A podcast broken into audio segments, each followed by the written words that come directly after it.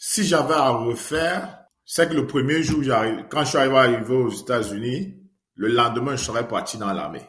Parce que je pense que euh, c'était la meilleure décision que, pour moi, c'était la meilleure décision que j'ai prise quand je suis arrivé aux États-Unis. Parce que c'est un statut que je porte jusqu'aujourd'hui. Euh, la nation nous est toujours reconnaissant à vie. Et aussi, ça va avec les bénéfices. Ça a aussi apporté beaucoup en plus dans ma vie. Mon passage en Irak m'a beaucoup changé euh, l'esprit. Ça m'a permis de, comprendre beaucoup de choses. Ça m'a permis de regarder la vie d'un autre angle. Il y a le stress que ça vient avec, mais ça change aussi les esprits. Donc, en gros, je veux dire, c'était, pour moi, c'était quelque chose de bien d'entrer dans l'armée. Et euh, jusqu'aujourd'hui, je porte ça avec moi. Et avec cette euh, nouvelle approche, du coup, que vous avez sur, sur le monde d'aujourd'hui, comment a été votre réintégration au monde civil?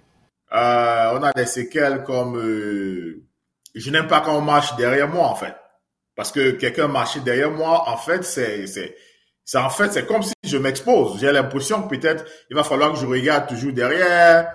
Vous voyez, quand on commence à faire les feux d'artifice, c'est ces instincts qui ressortent. Parce qu'on a l'impression qu'avec ça, c'est un peu comme des bombardements. Donc, il y, a, des gens qui réussissent facilement, il y a d'autres qui ne réussissent pas.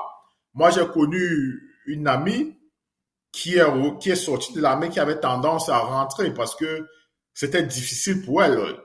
On a beaucoup de nos amis, j'en connais deux personnellement, qui se sont suicidés après être rentrés dans la vie active. Vous êtes également impliqué dans la vie politique, dans la vie politique de Houston. Est-ce que vous pouvez nous expliquer un peu ce que vous faites? Aujourd'hui, j'ai une compagnie qui fait euh, relations gouvernementales, business international, euh, développement et campagne politique aussi.